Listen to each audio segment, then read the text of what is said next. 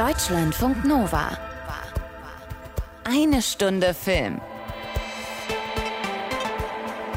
Mit Tom Westerholt. Hurra, wollte ich gerade sagen. Und ich wollte sagen, mit der entzückenden, reizenden, wunderbaren, aber eine Sekunde, wo ist sie denn überhaupt? Anna, das ist nicht dein Ernst, oder? Was ist denn das bitte für ein Empfangskomitee hier? Ey, komm, ich hab's wenigstens noch geschafft, dir heute Morgen einen Zettel mit einem Herz auf den Schreibtisch zu legen. Ja. Bevor nach sieben Tagen der rote Strich wieder auftaucht. Oh Mann, das ist doch irgendwie einigermaßen, ich weiß auch nicht. Also liege erst ich mit der Seuche flach und jetzt, wo ich endlich mal wieder schön hier mit dir zusammen könnte, leben im Konjunktiv, jetzt geht das schon wieder nicht, oder wie? Also gestern war ich negativ, nach einer Woche positiv und tatsächlich auch weniger milden Symptomen. Heute Morgen dann habe ich mich extra nochmal getestet, weil ich wusste, wir werden uns weinend in den Armen Ja, und weil du so ein guter Mensch Mal bist einfach. Und dann passiert ein roter Strich. Und ich habe mich dreimal getestet Hm. mit drei unterschiedlichen Fabrikaten, zweimal im Testzentrum, einmal im Büro und es blieb positiv. Dann machen wir es Überleitung, wie wir coolen jungen Leute von heute so sagen. Heißt also, äh, du zu Hause, ich im Studio. Äh, es geht wohl nicht anders. Ja, wir haben gelernt von den Besten, nämlich von Christian Drosten, der hat das ja auch gemacht. Richtig. Wir haben neues Zeug im Kino. Ich habe natürlich jeden deiner Schritte aus der Ferne verfolgt in den vergangenen sechs Wochen. Also begleitet, wäre jetzt ein bisschen freundlicher ausgedrückt. Und habe auch dein Special letzte Woche gehört zu queeren Filmen, Serien und auch dem Buch, das du vorgestellt hast. Und ich dachte, da kann ich doch heute vielleicht mal dran anknüpfen mit dem Film Firebird aus Estland, der die Geschichte eines Soldaten in den 70ern erzählt, der eine heimliche Beziehung mit seinem vorgesetzten Leutnant hatte. Mitten im Kalten Krieg ist ein Film vom Esten Peter Raban. Ist eine wahre Geschichte. Mit Peter Raban sprechen wir später auch noch. Und ich war äh, noch ein bisschen in Sachen Fußball unterwegs. Das wäre jetzt die kurze Atempause, in der du mir gratulieren dürftest. Äh, herzlichen Glückwunsch. So, danke. Bremen, SV Werder, direkter Wiederaufstieg in die erste Liga, ne, am Sonntag perfekt gemacht, so. Geht aber nicht um, ähm, um ihn, also den SV Werder Bremen, sondern es geht um ihn, den von manchen ähnlich wie Maradona auch schon der göttliche genannten, nicht unumstrittenen Fußballer Slatan Ibrahimovic. I Am Slatan heißt ein Film über ihn, der diese Woche rauskommt, ist keine Doku diesmal, ist ein Biopic-Spielfilm, den habe ich mir auch noch gegeben. Und du so? Äh, Ich bin äh, zurückgereist in meine eigene Vergangenheit und in die Vergangenheit von Leander Hausmann. Der hat nämlich einen neuen Film, der ganz unprätentiös einfach nur Leander Hausmanns Stasi-Komödie heißt. Ich bin großer Fan von Sonnenallee, da kommen wir später noch drauf zu sprechen. Äh, den habe ich angeguckt und habe auch mit Leander Hausmann gesprochen. Lass uns anfangen mit Leander Hausmann und seiner Stasi-Komödie. Ich bin eben schon skeptisch geworden, weil ich, also selbst, das müssen wir vielleicht kurz erklären, auch wenn wir nur über Leitung reden, dann können wir uns gegenseitig sehen, so vor, vor unserem inneren Auge. Uns reicht Ja. die Stimme, um das Antlitz des anderen sehen zu können. Und ich habe genau gesehen, Anna, dass du Stasi-Komödie gesagt hast, aber ich habe dich nicht lachen gehört und auch nicht gesehen. Ähm, ist das schon so, ist das schon so ein erster richtungsweisender Hinweis auf das, was jetzt kommt? Ach, eigentlich gar nicht. Ich hatte, ich hatte Vorbehalte und die hat, hat er so ein bisschen aus dem Weg geräumt. Aber auch nur so ein bisschen. Okay, Sonnenallee werden die meisten von euch kennen, NVA haben auch viele gesehen und jetzt Leander Hausmanns Stasi-Komödie. Ähm, er ist quasi fertig mit seiner DDR-Trilogie. Donnerstag kommt nun Teil 3 und das satte 23 Jahre nach Sonnenallee und 17 Jahre nach NVA. Der eine, also der erste, ist heute noch Kult. Der andere, ich fand den schon auch noch lustig, hatte aber natürlich nicht mehr äh, dieses, diese blumige Nostalgie-Tiefe von Sonnenallee. Äh, und Anna, du hast dir jetzt eben auch diesen dritten Teil, kann man fast sagen, gegeben und hast mit Leander gesprochen. Erst bitte der Film, ähm, ja, ist das jetzt Größenwahn vom Regisseur, den Film einfach nur Leander Hausmanns Stasi-Komödie zu nennen? Ist ihm nichts anderes eingefallen? Ach, ich weiß es nicht. Es ist ein bisschen Größenwahn. Es ist, ich glaube, alles äh, von allem ein bisschen was. Es ist auch so ein bisschen alter weißer Männerhumor, aber ich hatte tatsächlich große Angst. Ich bin riesen Fan von Sonnenallee. Damals aus der Ra äh, gerade rauskam, äh, bin ich selber nach Babelsberg gezogen, beziehungsweise habe da schon gewohnt und bin quasi jeden Tag an den Kulissen vorbei. Ich musste diesen Film also mögen aus reinem Lokalpatriotismus. Ich habe den Soundtrack damals hoch und runter gehört. Ähm, NVA, du hast es schon gesagt müssen wir nicht drüber reden. Deswegen hatte ich so ein bisschen Angst vor dem, was da jetzt kommt. Ja, ich fand ja, der bessere NVA war Bornholmer Straße, aber da könnte man jetzt auch irgendwie ausschweifen und ähm, das lassen wir an dieser Stelle. Wir reden über Stasi-Komödie. Steckt im Titel drin, was der Film kann oder möchte? Ja, denn der Film, der hat eine Rahmenhandlung in der Gegenwart und die eigentliche Handlung, äh, die spielt in den 80er Jahren im tiefsten Prenzlauer Berg. Die Geschichte des Jungen beginnt an einer Kreuzung. Wie wahrscheinlich jede Geschichte. Genauer gesagt an einer Ampel am Leninplatz. Was der Junge nicht weiß? Die Ampel wird von oberster Stelle manipuliert, um ihn auf die Probe zu stellen. Hausmann, der erzählt die Geschichte von Ludger Fuchs, einem berühmten Schriftsteller der DDR, Regimekritiker, Oppositioneller, der in den 1980ern noch allein an der Ampel stand und in der Gegenwart jetzt im Kreise seiner Familie das erste Mal überhaupt in seine Stasi-Akte guckt. Das erste Dokument, was Tom Schilling da rausfischt, der den Archivar einer äh, Behörde spielt, der sich äh, brennend dafür interessiert, was er in dieser Stasi-Akte spielt, ist ein Liebesbrief an eine Frau. Allerdings ist es kein Liebesbrief an seine Frau, mit der er damals schon zusammen war, dieser Ludger Fuchs, und die auf dem Sofa auch neben ihm sitzt und immer empörter wird. Es ist äh, ein Brief, den er sich selber nicht erklären kann. Fuchs in der Gegenwart gespielt von Jörg Schüttauf verlässt deswegen äh, etwas erbost mit der Akte in der Hand die Wohnung und fängt an, sich zu erinnern. Und da stehen wir dann wieder mit dem jungen Jörg Schüttauf, der dann von David Cross gespielt wird, äh, wie er in den 1980ern als naiver Jüngling von der Stasi angeworben wurde, um mit seinen vertrottelten Kollegen die freidenkende Bohème des Prenzlauer Bergs zu unterwandern. Und Fuchs äh, saß da dann auf einmal zwischen den Stühlen und vor allem auch zwischen den Frauen. Ähm, entdeckt durch das Erstellen der Berichte seine Leidenschaft fürs Schreiben, was auch der Stasi nicht entgeht. Und auf der anderen Seite muss er sich zwischen diesen beiden Frauen entscheiden und muss sich aber zugunsten der Stasi zwischen den beiden Frauen entscheiden. Mhm. Es ist immer so ein bisschen haarscharf am Klamauk vorbei, ähm, gerade in der Darstellung der Stasi. Es ist natürlich auch so ein Schaulaufen der Sonnenallee-Stars. Alexander Scheer taucht auf, diesmal als Michaela und nicht mehr als Michael. Detlef Buck kontrolliert wieder Ausweise. Ja. Robert Stadlober ist äh, in den äh, Katakomben der Stasi da. Cross, der spielt das zurückhaltend naiv mit so einem verträumten Blick. Das kann er fast schon passiv. Henry Hübchen als Oberstleutnant Siemens ist zynisch und immer kurz davor zur Karikatur zu werden, aber eben auch nur kurz davor. Es ist natürlich die Frage, die Leander Hausmann hier aufwirft, darf man über die Stasi lachen? Für ihn ist diese Frage rhetorisch und er hat sie eindeutig mit Ja beantwortet. Ja, ach Gott, also sicherlich darf man das. Finde ich jetzt auch ehrlich gesagt nicht so problematisch, die Frage. Ich, ich stelle mir gerade eher eine andere, nämlich ob es problematisch ist, du hast es ja selber schon angerissen, solche Filme und auch solche Rollen wirklich mit den immer gleichen Leuten zu, zu besetzen. Also Hausmann, äh, also es sind nicht die üblichen Verdächtigen, sondern es sind die, die auf der Hand liegenden Verdächtigen, die er da besetzt hat. Ähm, mit ihm hast du gesprochen neulich. Wie war es da mit dem Frage beantworten? Ähm, ich fand das tatsächlich alles so ein bisschen unangenehm. Man hört das, glaube ich, auch so ein bisschen raus, dass wir uns beide so ein bisschen winden, mhm. weil ich glaube, ganz offen gesprochen lagen diese Unsympathien auf beiden Seiten. Ähm, ich bemühe jetzt dieses äh, Modewort cringe, denn so habe ich mich tatsächlich gefühlt, weil er mich als westdeutsche Frau nicht ernst genommen hat. Der hatte sowas Oberlehrerhaftes von oben herab. Mhm. Der hat sich an Nichtigkeiten aufgehangen. Ich habe mit dem, um ihn einzupendeln, gefragt, äh, einzupegeln, also einfach um die die Aufnahme lief schon, aber ich habe ihm auch klipp und klar gesagt, das sende ich nicht. Ich muss einfach nur gucken, dass sein Mikrofon und mein Mikrofon auf der gleichen Höhe sind. Habe ich ihn gefragt, was er was er heute Morgen gefrühstückt hat. Das fand er schon irgendwie. Das war der erste Fauxpas, das ich gemacht, den ich gemacht habe, dass ich mit ihm übers Frühstück gesprochen mhm. habe. Egal. Er ist für mich so ein bisschen leider das Klischee des alten weißen Mannes, was sich erfüllt hat. Und dadurch, dass ich so großer Sonnenallee-Fan bin, ähm, hat mich das auch so ein bisschen enttäuscht. Dabei habe ich ihn erstmal ganz zahm gefragt, was er denn anders machen wollte als andere Stasi-Filme. Na gut, also ich wollte zunächst einmal unterhaltsam sein und was ich, äh, das will ich ja immer. Äh, und, ähm, und ich erzähle äh, etwas über die Gegenwart. Deswegen beginnt der Film ja auch in der Gegenwart. Er beginnt mit einem ganz normalen äh, Vorfall, der auch heute überall stattfinden kann, nämlich der ähm, ein Betrug fliegt auf. Der Mann, der da seine Stasi-Akte nach Hause bringt, die Stasi war da ja sehr genau, muss feststellen, dass dort ein Liebesbrief in dieser Akte drin ist, der da nicht hingehört und der auch nicht von seiner Frau ist, die neben ihm sitzt. Und da werden einige Fragen gestellt und die muss er beantworten. Und das ist der lange Arm der Stasi.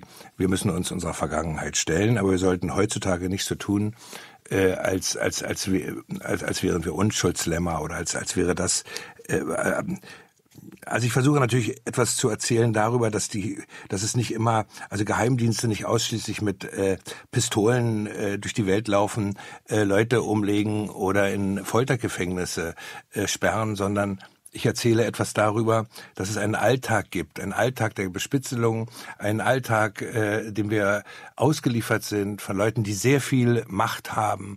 Äh, in dem Fall ist es der Mielke, äh, der sich dann auch darstellt als August der Starke. Ich versuche Bilder zu finden und Erzählungen und Szenen und Figuren und Charaktere, äh, die es so nicht gibt. Ich versuche mich vom Schwarz-Weiß Malen zu entfernen und äh, ich versuche vor allem zu vergeben, denn auch ich müsste vergeben einigen äh, äh, äh dieser willfähigen Werkzeuge, Werkzeuge eines Systems, das nicht unbedingt daraus ausgerichtet, darauf ausgerichtet war, uns frei ähm, als freie Persönlichkeiten sich entwickeln zu lassen. Und ähm, mein Vater hatte zehn Jahre Berufsverbot.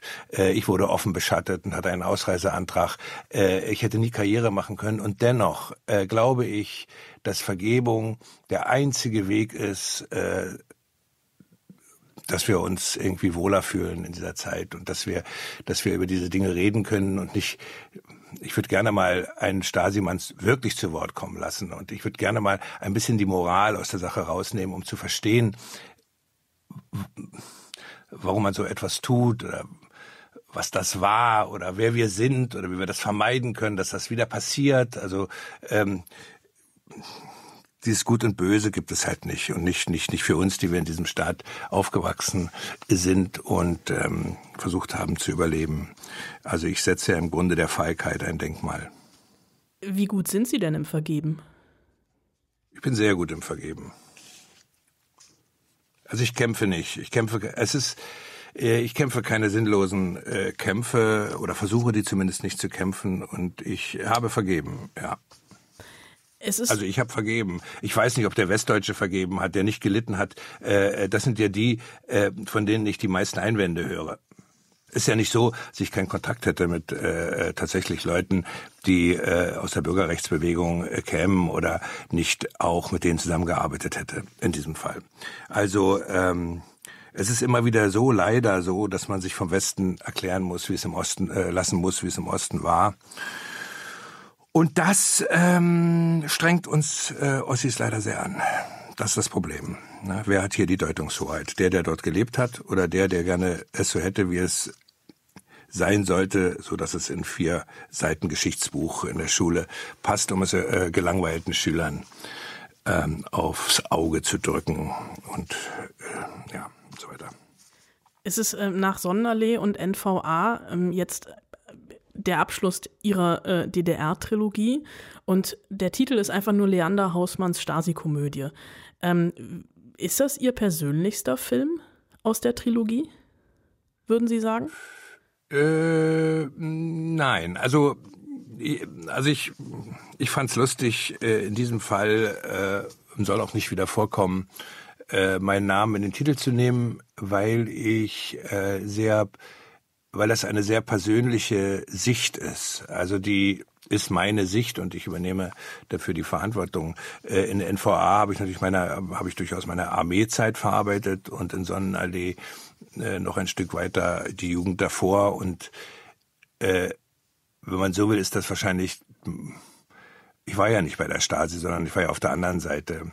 Das Experiment, sich in jemanden hineinzuversetzen, der dabei ist und vielleicht gar nicht so viel Schuld auf sich geladen hat, außer dass er eben dabei ist und dem die Stasi äh, äh, zu seinem Talent, also ein Talent äh, genutzt hat und er dadurch Schriftsteller wurde, wider Willen, wenn man so will. Das ist mein Humor und das sind die Geschichten, die ich erzählen will. Ich bin ja kein äh, Propaganda, ich bin ja kein Propagandist oder kein Agitator der Bundesregierung oder der der, der, der, des, der von Historikern oder wie auch immer die das so haben wollen, wie es war, sondern oder wie sie meinen, dass es ge zu ge gewesen zu sein hat, ähm, um den Leuten da draußen und vor allem unseren Kindern den Bären aufzubinden, dass es tatsächlich in dieser Welt Gut und Böse gibt Ja, äh, und dieses Gut und Böse, das zieht sich ja durch. Also äh, ist ja völlig undialektisch. Und das regt mich wahnsinnig auf. Also äh, wo ist denn die DDR hergekommen? Ja, äh, ist sie vom Himmel gefallen und sind diese Charaktere und Persönlichkeiten, äh, mit denen wir uns so gut in der Gegenwart eingerichtet haben, also der Oppositionelle und der der böse, schmallippige, äh, äh, kalte Stasi-Mann, äh, äh, diese Klischees, diese Archetypen, äh, die funktionieren nur in den Geschichtsbüchern, aber nicht in der Realität, nicht im Alltag. Es ist weit aus dem Fenster gelehnt. Aber ich hatte gestern, als ich den Film geguckt habe und als ähm, Detlef Book als Obermeister Horkefeld auftauchte, um Ausweise zu kontrollieren, kurz das Gefühl, dass sie den Film doch eigentlich nur geschrieben haben, dass Detlef Book wieder Ausweise kontrollieren kann, oder? Äh, ja, natürlich. Ähm, äh, ich arbeite sehr gerne mit Detlef äh, zusammen und mir war klar, dass ich gerne einige Figuren, die man aus Sonnenallee kannte, dort dort mit reinnehmen will, auch schon um den Sonnenallee-Fans äh, zuzurufen, dass es ja auch ein bisschen äh, eine, eine kleine Fortsetzung ist. Und ähm, Alexander Scher spielt ja auch mit, diesmal ist die Figur nicht Micha, sondern Michaela. Ähm, und so und so habe ich überall kleinere ähm, Hinweise eingebaut. Um äh, ganz kurz bei Sonnenallee zu bleiben. Ich äh, bin selbst in Babelsberg groß geworden und bin mal mit zwei Freundinnen und drei Flaschen Bier in die Kulissen der Sonnenallee eingestiegen, über den Zaun geklettert und wir haben uns total hm, verwegen gefühlt. Ähm, Sie haben mit der Kulisse der Sonnenallee nachhaltig das Bild äh, vom deutschen Film und Fernsehen geprägt, weil nach ihnen gefühlt jeder an dieser Straße gedreht hat. Ähm, die ist dann abgerissen worden, neu aufgebaut worden, aber sie haben trotzdem nicht da gedreht. Wie schwierig ist es heute, die DDR filmisch wieder auferstehen zu lassen? Na, sie steht doch in Polen. Also da haben wir viel gedreht, in Wroclaw. Und äh, äh, wie ich jetzt gesehen habe, drehen da einige, wenn es um die DDR geht. Und natürlich äh, ist mittlerweile das CGI, ja, das, äh, die Computer, ähm, die Möglichkeiten, die wir über Computer haben, ein Bühnenbild zu ersetzen oder Matte Painting zu machen, die sind natürlich jetzt mittlerweile bezahlbar, auch für jeden und deswegen, deswegen geht es. Wir haben ja auch auf der Schönhauser gedreht äh, mit Greenscreen oder ähm, an, an verschiedenen Orten. Es ist schwer, es ist, es ist historisch. Das ist so, als würde man einen Film über das 18. Jahrhundert machen. Das, ist, äh, das nimmt sich nicht viel. Aber das war es schon bei Sonderlee. Also da war es schon historisch. Also da, da war die DDR schon verschwunden. Also ähm, ob das gut oder schlecht ist, weiß ich nicht. Aber sie war weg. Sie war nicht mehr zu finden. Aber ich hatte auch hier wieder das Gefühl, ich kann es quasi riechen. Ja, naja gut, also es liegt aber auch am Lothar Holler, äh, meinem Ausstatter, der auch Sonnenallee und NVA gemacht hat, der macht das so, äh, das sind, da fließen dann halt seine, ne, seine persönlichen Erlebnisse rein und er weiß, wovon er spricht. Wir wissen, wovon wir sprechen. Wir kennen uns aus. Wir haben nur diesmal, äh, das war ja noch bei Sonderleser ein bisschen so, äh, ja, so ein, so ein, so ein Marketing-Überlegung, äh, eben sehr auf das Design, das DDR-Design zu gehen, Kassettenrekorder, Tonband, äh, Mode und so. Ähm, da haben wir jetzt darauf verzichtet, weil wir festgestellt haben im Verlaufe der Zeit, äh, dass der vor allem der Westen gar nicht genug kriegen kann von Spreewaldgurken und Tapeten. Äh, und äh, deswegen haben wir, darauf, ähm, haben wir eben das mal entzogen, sondern gesagt, es geht hier eigentlich jetzt nicht mehr darum, die DDR niedlich zu finden oder so, sondern ähm, zu begreifen, dass es immer zwei Seiten gibt. Äh, es gibt immer die, die, die leben wollen, die Hedonisten, die Spaß haben wollen, die sich am Ende des Tages auch verweigern. Und es gibt die, auf der anderen Seite gibt es dann die Behörde, die das nicht gut gutheißen kann, den Spießer. Ne? Also wenn man so will, war ja die Stasi äh, auch eine ganz, ganz, ganz große Spießer. Äh, ähm, Waffe, ne? eine Waffe des, also der, der Mielke war ja sozusagen der, äh, der war ja nicht nur böse oder so, sondern der war die Verkörperung des Spießigen, des Kleingeistigen, äh, wie dieses ganze System. Und das Kleingeistige, das Spießige, das ist ja nicht verschwunden, das ist ja immer noch da. Und das Problem ist, dass der Geheimdienst braucht junge Leute, er rekrutiert junge Leute. Bei der Stasi konnte man sich nicht bewerben. Da wurde man angesprochen, da wurde man erstmal eine Weile beobachtet, wie man sich verhält und so weiter. Dafür steht die Ampel. Und dann wurde man angesprochen, weil man, weil sie meinten, den können wir ansprechen. Das ist nicht gefährlich. Deswegen hat man mich auch nur einmal ganz zart versucht zu, anzuwerben und das sofort aufgegeben. Äh, also die wollten schon sich sicher sein, dass sie das auch können. Und diese, diesen Alltag, diesen Kreislauf, in dem man sich befand, aber trotzdem die Freude am Leben, die Freude an der Jugend, die Freude an der Liebe, an der Schönheit, äh, wollte ich natürlich genauso erzählen. Ich hätte es nur langweilig gefunden, es ausschließlich von meiner Seite aus zu erzählen. Ich wollte da diesen diesen Menschen, der andere Menschen beobachtet und dann über sie schreibt, was ja auch eine Beschreibung eines Journalistenberufes oder eines Schriftstellers äh, sein kann, aber eben auch die Berufsbeschreibung eines Geheimdienstmannes ist. Ähm, aus dieser Sicht wollte ich es erzählen, aus der Sicht eines Schelmen, der da staunend auf diese Dinge schaut. Hätte die Stasi heute Erfolg, wenn es sie noch gäbe? Die Stasi hätte überhaupt gar keine Chance. Ähm, äh, das, das ist ja wirklich, man weiß ja nicht, das ist ja Vintage. Ich meine, was die sich viel Mühe gegeben haben, damit ihren Geruchsproben und es war ja alles analog und es musste ja alles unglaublich organisiert werden. Auch diese ganze, als wenn die jemanden abgehört haben, dann mussten die ja teilweise ganze Wohnungen und Häuser mieten, äh, um das zu verkabeln und so weiter. Inzwischen ist ja in unseren Alltagsgeräten äh, ist ja alles so vernetzt, das ist ja praktisch äh, wie, wir laufen ja wie offene Bücher durch die Straße. Äh, unser Vertrauen in diese Dinge ist ja geradezu grenzenlos. Äh, das war bei uns nicht so. Wir hatten kein Vertrauen, ja, aber wir dachten uns auch immer, na, was wollen die denn damit anfangen, dass wir da die ganze Zeit unseren Mund weit aufmachen und die Dinge rauslassen, die uns nicht gefallen. So war es nämlich unter anderem auch. Ne? Also es wuchs ihnen sozusagen über den Kopf. Äh, wenn wir jetzt da die Chausseestraße langlaufen, da denkt man ja, hey, was ist denn hier los? Das war doch früher gar nicht da. Das ist ja eine riesige Zitadelle, die nach oben genauso weit ausgebaut ist wie nach unten. Wenn man das vergleicht mit der ähm, Normannenstraße, dann ist das ja wirklich äh, lächerlich. Und ähm, wir müssen aufhören, uns einzubilden, dass Geheimdienste gut oder schlecht seien. Äh, Geheimdienste sind Geheimdienste. Sie machen ihren Job äh, und den machen sie auf, äh, auf hohem kriminellen Niveau. Sie haben da, wie James Bond, die Lizenz zu allem Möglichen, vor allem zum, auch zum Töten. Aber Töten muss ja nicht immer nur Leben nehmen sein. Das kann ja auch, wie bei meinem Vater, das Zerstören der Existenz sein, äh, der Karrieregrundlage. Ähm, das wird auch heute nicht weiter honoriert. Also äh, so ein Leid wird gar nicht wahrgenommen. Stattdessen äh, ähm, feiert man Schauspieler, äh, von denen wir alle wussten, die waren hundertprozentige Parteigenossen und so. Die konnten ihre Karriere machen. Äh, die wurden Intendanten am Deutschen Theater. Äh, die waren äh, Parteifunktionäre in Adlershof.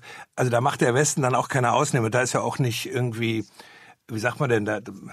Da, ist ja nicht so penibel. Ne? Also das, das, also diese, sag mal, die Mechanismen der Einschätzung, wer wie dabei war, wer Mitläufer war, die sind mir auch nicht ganz klar. Also äh, Verstehen Sie, was ich meine? Also es gibt Leute, die sind ganz still untergegangen, die haben zehn Jahre an die Decke gestarrt und waren depressiv und so. Und dann gab es die anderen, die angepassten, die Parteigenossen teilweise auch, die, äh, die haben Karriere gemacht äh, bis in den Westen hinein äh, und so. Also so viel Mühe gibt sich dann sozusagen die Aufarbeitung auch nicht, das zu differenzieren in ihrer Darstellung. Wollen Sie denn persönlich War das zu lang und zu kompliziert? Das ist alles okay. Wollen wir es nochmal machen? Nein, alles okay. Gut, okay. Als, als äh, letzte Frage zum Abschluss, denn jetzt die Trilogie ist abgeschlossen. Ähm, wollen Sie weiter Filme über die DDR machen? Also, ich, also äh, ich nehme bei dieser Fragestellung wirklich diesen, diese merkwürdigen Ansatz, dass die DDR auserzählt sei. Äh, ähm, ja, äh, wenn mir eine gute Geschichte einfällt und da ist es auch völlig egal, ob das ein Drama oder ähm, eine Komödie ist, wenn es eine gute Geschichte ist, werde ich sie erzählen. Und äh, wenn ich, wenn mir eine gute Geschichte einfällt, die im 13. Jahrhundert spielt, meinetwegen auch. Und ja, das, das, äh, ähm, das ist der, der, Punkt. Ich, ich denke mal, wenn ich eine, einen Film über, über die RAF, also wenn Udo, Uli Edel noch einen Film über die RAF, RAF gemacht hätte, würde er sich diese Frage nicht anhören müssen. Und ähm, äh, nur eine ganz kleine Sache noch.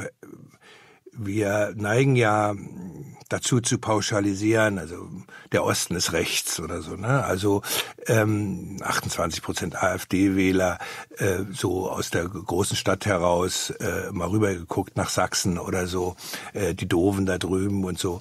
Äh, schauen wir uns mal am Ende des Tages tatsächlich an, äh, was für eine Aufarbeitung stattgefunden hat und wie die Leute behandelt wurden, ähm, auch die Systemtreuen, auch die, die bei der äh, Polizei waren. Naja gut, die Polizei haben sie mit übernommen, das war okay. Aber die bei der Armee waren, die Offiziere waren, denen man die Pensionen weggenommen hat. Meinetwegen kann man alles machen, nur man muss damit, man kann nicht dann damit rechnen, dass sich das rentiert am Ende des Tages. Das haben die Amerikaner schon begriffen mit ihrem Marshallplan äh, und ihrer Entnazifizierung und dann eben auch, dass man sagt, okay, nu ist auch gut. Ne? Und ähm, und das reicht bis heute rein. Das bestimmt unsere Gegenwart. Äh, diese Art von Haltung und diese Art von schlechter Laune untereinander, das bestimmt unsere Gegenwart. Wenn ich etwas über die DDR erzähle, dann erzähle ich etwas über unsere Gegenwart. Und da ich Leander Hausmann bin, möchte ich, dass die Leute dabei lachen. Und wenn sie lachen, dann sollen sie im Grunde über sich selbst lachen. Herr Hausmann, ganz herzlichen Dank für das Gespräch. Ja, sehr gerne. Ja, aber ist doch auch schön, Anna. Mal so ein kleiner gelebter Ost-West-Konflikt in eine Stunde Film. Ne, so du auf der, also du auf der Seite vor der Mauer, wenn ich das mal so wiedergeben darf, er in diesem Gespräch deutlich hinter der Mauer. Äh, dahin nehme ich dich jetzt auch sehr gerne mit, hinter die Mauer. Äh, es geht in die 70er Jahre zurück, also noch ein bisschen weiter als in der Stasi-Komödie gerade. Und es geht auch noch weiter in Richtung Osten von der Mauer, mit der wir es eben zu tun hatten. Es geht an die estonisch-russische Grenze im Film Firebird. Ich habe Angst vor diesem Traum, daraus aufzuwachen, dich zu verlieren. Nach diesem Bericht, der mir hier vorliegt, haben Sie sich demnach mit einem Befreiten unsittlich verhalten. Geben Sie mir den Namen. Hauptsache mit dir. Sergei, ich bin Offizier. Ich kann mein Land nicht verlassen. Eine sexuelle Beziehung eines Mannes mit einem Mann wird mit einer fünfjährigen Gefängnisstrafe im Arbeitslager belegt. Wenn nur ein Funken Wahrheit in dem Bericht steckt, dann kann sich niemand mehr schützen. Das ist eine Liebesgeschichte hier, die nicht nur gesellschaftlich nicht sein durfte, weil die beiden Liebenden mit beispielsweise Ausgrenzung in Familie oder Freundeskreis hätten rechnen müssen, sondern es ist eine Liebesgeschichte, die beide Männer zur damaligen Zeit in den Knast oder ins Arbeitslager geführt hätte, wenn sie öffentlich geworden wäre. Noch in den 70er Jahren gab es im sowjetischen Strafgesetzbuch den Artikel 121 und der hat den körperlichen Kontakt zwischen Männern unter Strafe gestellt, also alleine von Zeugen beim Knutschen erwischt zu werden, hätte durchaus dafür reichen können. Ich sehe, was sich vor meiner Nase abspielt. Ich wusste es. Du weißt, was mit Männern wie dir passiert? Wie mir. Und was ist mit dir? Eine Lüge wird also zur Wahrheit. Man muss nur lang genug daran glauben. Du weißt gar nichts über mich. Ja, da gibt's einfach so viele Geschichten, die alle so heftig sind und ja auch heute immer noch Länder, in denen Homosexualität unter Strafe steht. Das ist einfach so krass. Wie gehen die beiden Männer denn damals im Film in der Sowjetunion mit ihrer Liebe um? Ja, aus genau diesem Grund natürlich mega vorsichtig. Sergei heißt dieser noch ganz junge Soldat, Anfang 20, dessen wahre Geschichte das hier übrigens ist. Ein einfacher Sowjetsoldat aus Estland, der sich beim verpflichtenden Wehrdienst in seinen Vorgesetzten, einen etwas älteren Leutnant, verliebt und der wiederum sich auch in ihn. Die zwei stehlen sich entweder nachts heimlich zum Strand und gehen da schwimmen. Ähm, der Leutnant teilt Sergei teilweise dazu ein, ihn irgendwo hinzufahren und dann biegen sie wirklich ganz weit und tief in so einen Wald ab, um einen ganz kurzen Moment für sich zu haben. Immer natürlich mit der Gefahr im Nacken von Grenzern erwischt zu werden. Es war ja damals wirklich einfach alles voller Militär mitten im Kalten Krieg. Und es gab obendrauf einfach ähm, in den Sowjetrepubliken teils so krasse Homophobie, dass auch jeder, der die beiden hätte entdecken können, ein potenzieller Denunziant war. Heißt es denn jetzt, dass wir im Kino auch da sitzen, immer mit der Angst im Nacken? Ah, nicht zwingend. Also ähm, sie ist gegenwärtig, ja, aber im Vordergrund äh, stehen die Liebe und vor allem der Wunsch nach Zusammensein und jetzt nicht die Angst vorm Erwischtwerden. Ähm, Mehr kann ich dazu fast nicht sagen. Das würde nämlich schon spoilern. Ich sage auch aus dem Grund extra nichts zu den Nebenfiguren, weil die zu wichtig und zu entscheidend sind äh, für die Story. Da wäre fast die Erwähnung wäre jetzt schon zu viel. Ich würde lieber bei den beiden Hauptfiguren bleiben. Äh, Sergei, der wird gespielt vom Briten Tom Pryor. Den kennen wir zum Beispiel aus dem ersten Kingsman-Film und äh, in The Theory of Everything hat er auch mitgespielt. Ähm, Tom Pryor, Jahrgang 1990, lebt offen schwul und spielt hier eben nicht nur die Hauptrolle im Film oder eine der beiden Hauptrollen, sondern hat auch mit Regisseur Peter Raban zusammen das Drehbuch geschrieben. Äh, darüber habe ich mit Raban auch gesprochen, das hört ihr gleich noch. Ich will da jetzt nichts vorwegnehmen, aber ähm, du merkst hier wieder ganz deutlich, dass es sich auszahlt, wenn zwei ein Drehbuch schreiben, die beide wissen, wovon sie da reden, die sich wirklich in diese beiden Hauptfiguren reinfühlen können, die verstehen, was eine solche Liebe bedeuten kann, auch an immensem Risiko, gerade in den 70ern und gerade halt in der damaligen Sowjetunion mit diesem Artikel 121 auch auf die Gefahr hin, dass ich dich jetzt dazu zwinge, mehr zu verraten, als du möchtest. Wie ist denn das technisch gelöst? Also dieser Spagat zwischen lieben wollen und ständig Angst haben müssen. Ja, also auf allen Ebenen wirklich sehr gut. Ähm, die Kameraführung ist bewusst ganz nah, ist sehr intim.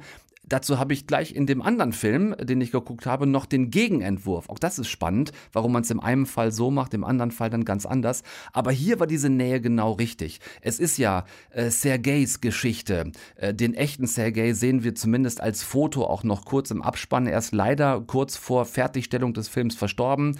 Aber äh, da das eben eine wahre Geschichte ist, mit all der Brisanz dahinter, zollen ihr auch alle Beteiligten Tribut mit eben sehr viel Nähe äh, und sehr viel Liebe zur Liebe und mit tollen Szenen zwischen Tom Pryor und äh, Oleg Zagorodny, der den etwas älteren Leutnant von damals spielt. Auch da gibt es einen heftigen Hintergrund. Ähm, Oleg Zagorodny ist Ukrainer und ist wohl zurzeit auch in Kiew, hilft dort, wo er kann, sammelt Geld und Sachspenden für seine Landsleute und äh, postet ganz bewegende Bilder und Geschichten auf Instagram, beispielsweise von Kindern, die da gerade in den Trümmern geboren werden. Ähm, das lohnt sich also sehr vielleicht parallel zum Film, ähm, ihm auf Instagram zu folgen. Oleg Zagorodny heißt der ukrainische Schauspieler, der diesen ja etwas älteren Leutnant spielt. Das soll tatsächlich reichen an dieser Stelle. Ähm, ich habe ja, wie gesagt, ähm, das war übrigens gerade erst gestern mit Regisseur Peter Raban gesprochen. Das hört ihr jetzt und da ging es nämlich auch noch um viele andere Themen, zum Beispiel um die wieder wachsende Schwulenfeindlichkeit im heutigen Russland ähm, oder auch um die Sprache im Film.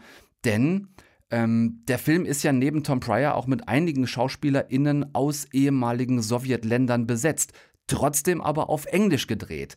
Es klingt dadurch, wenn ihr den Film im Original guckt, wie ich es gemacht habe, das klingt manchmal ein bisschen merkwürdig, so als würden sich Menschen aus demselben Land in einer Fremdsprache miteinander unterhalten. Das fand ich ja, vielleicht nicht unbedingt störend, aber manchmal schon etwas unnatürlich hakelig. Ähm, es hatte aber einen am Ende ganz naheliegenden Grund, den hat mir Peter erklärt. Um, I just said in my review that I struggled a little bit with the movie's language. You decided to shoot the movie in English, although it's not the mother tongue of some of the cast members. And sometimes this makes the dialogues a bit bumpy, if you know what I mean. But you had good reasons to do so, right? Well, uh, foremost, it was clear that we are not going to be able to cast this film in Russia and shoot it in Russia and we suspected so. And when we actually beat the um, final production and offered some supporting roles like the Air Force Base General to Russian actors, uh, all of them, uh, well, actually not all, like most of them said they loved the story. A couple didn't, uh, but that's personal choice. And all of them who loved the story said that uh, I would love to do it, but I can't because it will risk my career. It is a true and tragic story that is, I think, more up to date than it should be, right? Sad, yes. When we started to make this film, uh, Real Sergey, whom we had the amazing, grateful, really amazing chance uh, to meet in person and interview, he asked only one thing that please make this film about love, not politics. And you know, now with what's been going on in in the world for the last almost three months. It's very political, and and I think it people have finally woken up and seen the Russian system for what it is. Uh, what I've kind of seen going there and interviewing people already for years, it's it's now like coming to the surface. The human rights abuses, not just against the LGBT community, but you know against almost any community.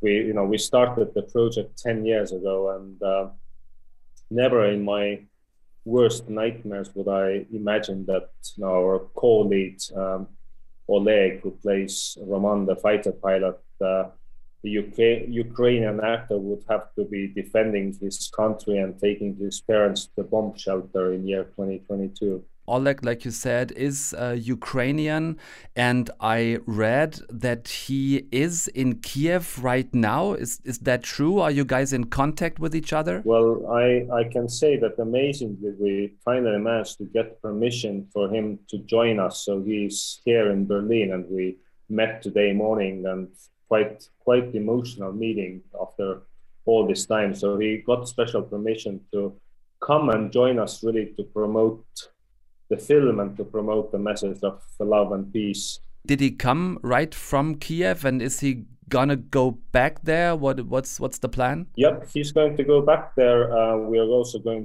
to do some promotion in America next week, and then he will fly back. But uh, he didn't come straight. He went first to see his parents and girlfriend, who have been you know out of Ukraine already for two months and yeah. a couple of days with them, and then came to join us here completely incredible situation, really. Um, hard to get on from this, but you also, as I read at least, you were going to show the movie at the International Film Fest in Moscow, but there have been so many protesters against the movie that you that you pulled it back. Well, we uh, were actually invited into the official program at the Moscow International Film Festival, and I was amazed. That was last spring because you know I was honestly shocked. I would never have thought. And at first, I thought, wow, things must have really improved in Russia, and we were even excited at the moment that this is you know amazing that they. Uh, same-sex forbidden love story from the Soviet military gets into the most prestigious festival in the country. But we were scheduled for two screenings, and the first screening actually took place, and there were some really nice positive uh, mentions in social medias. And then the next day, there was a letter written to the um, state prosecutor's office asking to ban the film, and there were literally demonstrators in front of the cinema with banners reading "Stop homosexual propaganda." And uh, the festival was in under immense uh, pressure, I can only imagine. So they ended up canceling the second screening uh, invites, ticket sales, and played the film to an empty auditorium. You know, that kind of reminded me that things are not that good.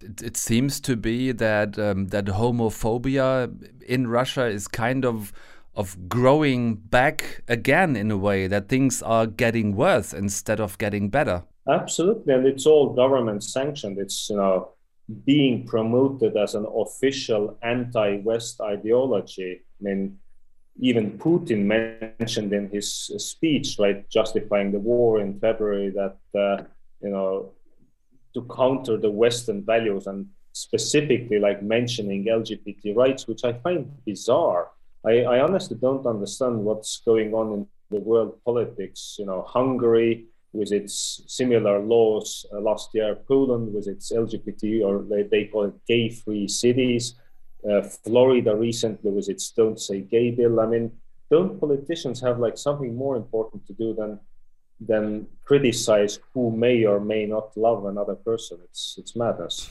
I think we can easily agree on the fact that people who write stories should know what they are writing about. And uh, in, in Firebird, I believe every picture I see and I believe every dialogue I hear. Um, you did a brilliant job there, you guys, together because I can imagine that having Tom Pryor at your side, developing the story, writing the story together, must have been a huge support. Thank you. Well, thank you for your kind compliment. Yeah, it, it's it's so much more amazing to first of all write together something, but it's also amazing when you have different backgrounds and views on life. Because me coming from that background, you know, having grown up uh, in Soviet occupied Estonia, and him coming from the UK, um, you see things and interpret things in a different way. And, and I hope that has made our story also more universally accessible. Yeah, I totally get that. Um, another discussion we have today is the question you heard of that, of course. Uh, is the question if only queer people should play queer characters. There are different opinions around this issue, this topic, and it could have been an issue in your movie. Well, first of all, I know that we have quite a few community members in our cast. So um, from that side, let's say I feel totally happy and politically correct. But personally, as a openly queer director, um, I really am very, very uh, hesitant about this whole idea. I think it's really important that queer actors have a equal treatment and chance. But I personally think that the best person should get the job. I think if we start to hire people based on sexuality, uh, one could make the exact opposite case that only straight actors should play straight roles. And is that you know what we want? We we can't say I think fairly that amazing straight actors may only play these roles, but amazing queer actors have to be playing all roles. It's it's not in my worldview. It's it's it's like reverse discrimination. Um, so I think what we need to do as an industry is to make sure that every producer, director, casting agent does not discriminate based on sexuality, and then the best person should get the job. Equal chances for all people. That would be that would be the perfect situation that we that we all dream of. There's one uh, nuance here. Let's say if somebody asks me, for example, whether a man who has transitioned to become a woman or vice versa should play the job, then I would say yes, because their physical appearance and their life experience is so different that they will bring some something a level of authenticity to me. But you know whether i sleep with a man or woman doesn't affect my ability to act. So so that's you know like there's a big difference between like a physical transformation versus sexuality. But that's my personal opinion. I know it's not very popular at the moment to say so but honest opinion. I totally subscribe it if this uh, if this uh, helps you in in any way. I, I would totally go with you and say yeah exactly like that Peter Rabané, thank you for Firebird. Thanks for this for this wonderful story that I, of course, did not know. Like almost everybody else, didn't know about Sergei and and his story that you tell us in this beautiful movie. Um, please say hello to Tom Pryor from us, and above all, um, say the best to Oleg when you when you see each other. Um, we stand with him. We stand with Ukraine, and we all hope that this unnecessary and devastating war may be over as soon as possible in any ways. Thank you for being in Eine Stunde Film. Um, thanks for the visit. Thank you. Deutschlandfunk Nova. Eine Stunde Film. Du Tom, sag mal, du wolltest doch gerne noch was über Fußball erzählen, ne? Über irgendeinen so Slatan Ibrahimovic. Ich meine, wie wichtig kann der bitte sein? Der hat nie für den ersten FC Köln gespielt. Da hast du allerdings recht. Ähm, lass es mir, lass es, lass es mich dir vielleicht so erklären. Er ist quasi der Toni Schumacher von Schweden, ähm, nur ist er eben kein Torwart, sondern, sondern Stürmer. Aber vom Aggressionspotenzial auf dem Platz sind die beiden wirklich ganz gut miteinander zu vergleichen. Ah, ich verstehe. Pass, pass, pass, komm schon.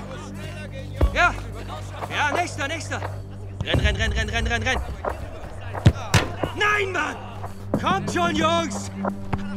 Wir befinden uns hier etwa im Jahr 2003, vielleicht auch noch 2002. So ganz genau ist das nicht auszumachen, aber Slatan Ibrahimovic spielt hier zumindest noch bei Ajax Amsterdam, steht vor einem Wechsel, weil er wahnsinnig unzufrieden ist. Er ist etwa 22 und mal ganz vorsichtig ausgedrückt ein kapitales Arschloch auf dem Platz. Völlig egal, ob Spiel oder Training, er ist ständig genervt von allen anderen und es sind noch immer alle anderen schuld, wenn er keine Tore schießt. Die Verteidiger hinten sind nicht gut genug, zu wenig Pässe nach vorne auf ihn, den großen Ibrahimovic, und wenn er am Tor vorbeischießt, dann ist entweder der Platz scheiße, der Ball kacke oder die Schnürsenkel sind nicht richtig. Slatan Ibrahimovic schießt in drei Jahren bei Ajax gerade mal 35 Tore in 74 Spielen. Und zwar genau deshalb, weil er nervt. Sich selbst, den Verein, den Trainer, die Mitspieler und er deshalb einfach auch ganz oft auf der Bank sitzt. Der Druck wächst und das auch in der Öffentlichkeit. Viele fragen sich, ist der Schwede auch wirklich gut genug, wenn es gegen die besten Verteidiger Europas geht? In den europäischen Spitzenligen, da ist ein anderer Wind. Und die Frage ist, kann Ibrahimovic da mithalten? Aber ganz ehrlich, ist hm. das die Synopsis des Films? Wir sehen einen späteren Fußball-Weltstar, der am Anfang seiner Karriere einfach nur allen auf den Sack geht? Wir sehen den anfangjährigen Slatan, gespielt von Granit Rushiti, der überall aneckt und den deshalb keiner leiden kann, ja. Und gehen genau deshalb weil wir uns natürlich auch fragen sollen, warum ist der denn so? Wie ist der denn so geworden? Äh, genau deshalb gehen wir zurück zum elfjährigen Slatan, gespielt von Dominik Bayraktati, der auch damals schon mit elf wie ein Wüterich über den Platz jagt, aber bei dem wir jetzt eben nicht nur die fußballerische Perspektive sehen, sondern auch seine Familiengeschichte kennenlernen. Papa, ich spiele jetzt für Balkan. Alle haben gesagt. Ich sag's dir, du hättest meine Tore sehen sollen. Können wir Pizza bestellen? Ich hab gesagt Ruhe. Hörst du schlecht? Geh mir verdammt nochmal nicht auf die Nerven. Das ist jetzt aber auch schon so ein bisschen Klischee, oder? Also dieser arme, arme, arme Fußballjunge, der es zu Hause so schwer hatte. Ja, weil wir die Geschichte auch schon ein paar Mal einfach gehört haben bei verschiedenen großen Fußballern, Sportlern.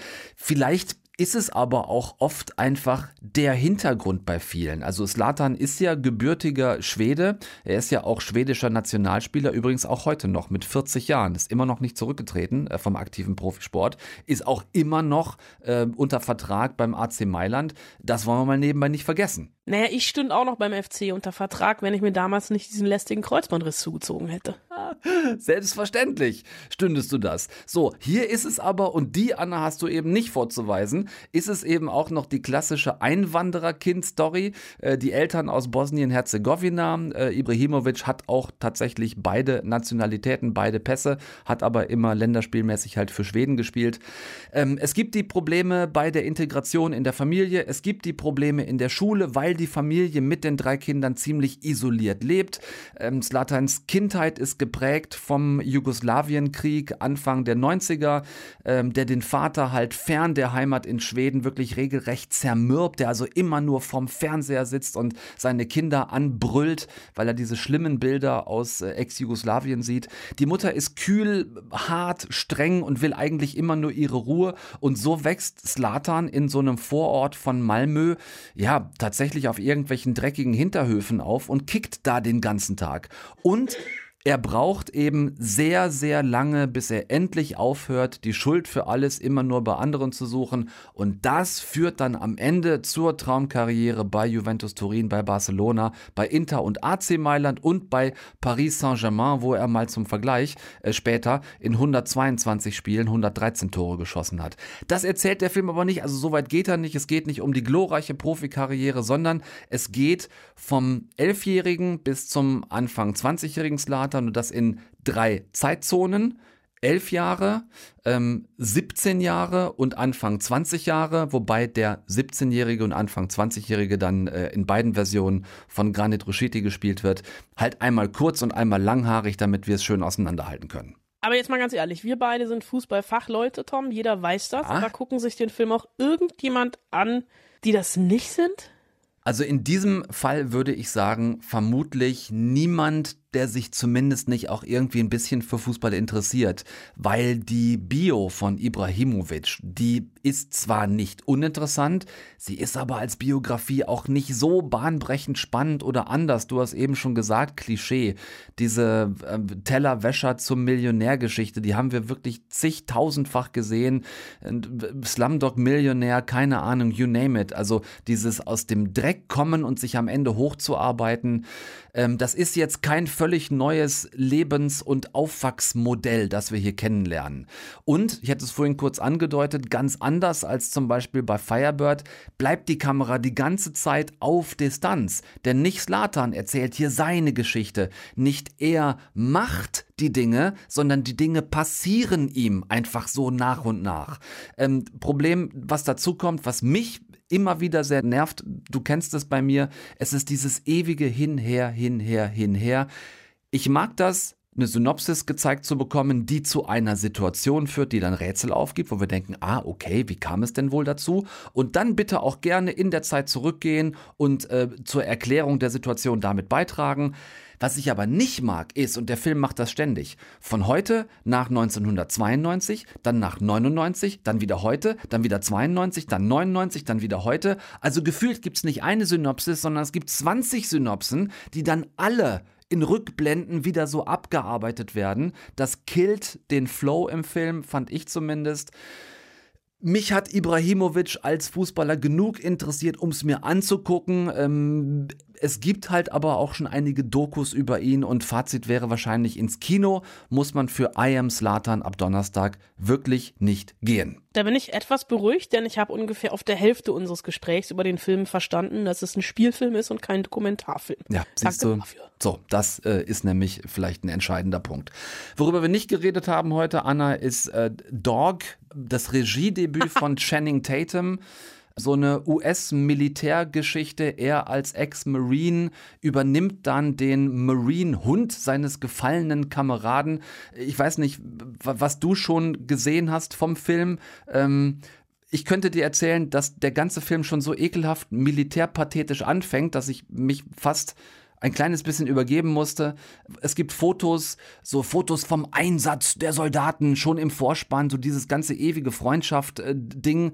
Dann danach eher am Rande der Gesellschaft fallen gelassen nach all den Einsätzen fürs Vaterland. Äh, kratzt so rubbellose frei in seinem schäbigen Pickup-Truck, äh, bedient im Burgerladen, hasst sein Leben, lebt irgendwie alleine wie Rambo im Wald und pass auf, und hackt dann vor seiner Hütte Holz und zwar im Schnee, natürlich nur im T-Shirt und so in Military-Hose. Und als dann sein Ex-Captain anruft, ne? Und sein Telefon klingelt und der Klingelton der Walkürenritt von Wagner ist, hatte ich schon nicht mehr wirklich Bock, mir diese ganze Mixgeschichte aus Rambo, PTSD und mein Partner mit der kalten Schnauze irgendwie weiter anzugucken ich weiß nicht, ob es an Corona liegt oder ob ich einfach härter am Leben bin als du. Ich habe es getan. Ich habe mir diesen Film bis zum Ende angeguckt. Oh ähm, ich äh, ich mag das Genre des, ähm, also beziehungsweise ich bin dafür, dass es ein eigenes Genre wird. Ja. Ähm, Channing Tatum liegt mit dem Hund auf der Motorhaube seines Pickups und guckt in den Sonnenuntergang. So heißt das ähm, Genre auch, oder? So heißt auch das Genre. Vielleicht ist es auch einfach ein Genre, was demnächst bei Pornhub auftaucht. Ich oh weiß Gott. es nicht aber ich möchte bitte von dir auf ein Eis eingeladen werden für das Schmerzensgeld, dass ich mir diesen Film zu Ende angeguckt habe. Also habt ihr vielleicht auch jetzt in etwa raushören können, so zwischen den Zeilen, warum wir diesem Film heute jetzt nicht deutlich mehr Sendezeit geopfert haben, als diese jetzt ungefähr zweieinhalb Minuten, die wir doch noch drüber gesprochen haben. Ähm, ich, ich freue mich, dass wir, ich frage vorsichtig, Anna, nächsten Dienstag dann hoffentlich wieder richtig zusammen sind. Du, äh, an mir soll es nicht liegen. Ich weiß nicht, was mein Corona-Test sagt, aber dann wäre ich, lass mich kurz, dann wäre ich, äh, jetzt muss ich, jetzt muss ich rechnen, mhm. 16 Tage negativ, äh, nein Quatsch, ja, 16 positiv. Tage positiv und das hoffe ich einfach passiert nicht. Nein, da, drücken wir alle fest die Daumen und hoffen, dass das jetzt erstmal die letzte Ausgabe eine Stunde Film war, in der wir uns nicht sehen, sondern nur über irgendwelche Leitungen hören können. Ich danke dir trotzdem, ne? also eine, kurz nochmal erwähnt, eine Corona-positive Anna Wollner, die natürlich trotzdem äh, für eine Stunde Film zur Verfügung steht. Vielen Dank dafür. Ich hoffe auf nächsten Dienstag, auf uns beide. Euch bis dahin eine schöne Zeit. Ihr habt ein paar Sachen, die ihr die Woche bis dahin mal auschecken könnt. Äh, wünsche euch viel Spaß dabei. Macht keinen Blödsinn bitte. Versucht ihr wenigstens weiter gesund zu bleiben. Äh, Anna Wollner und ich haben gefailt auf dieser Basis. Wir haben es beide gekriegt. Ihr ja vielleicht immer noch nicht. Also bleibt gesund. Guckt nichts, was wir nicht auch gucken würden. Hauptsache es flimmert. Deutschlandfunk Nova. Eine Stunde Film. Jeden Dienstag neu auf deutschlandfunknova.de und überall, wo es Podcasts gibt. Deine Podcasts.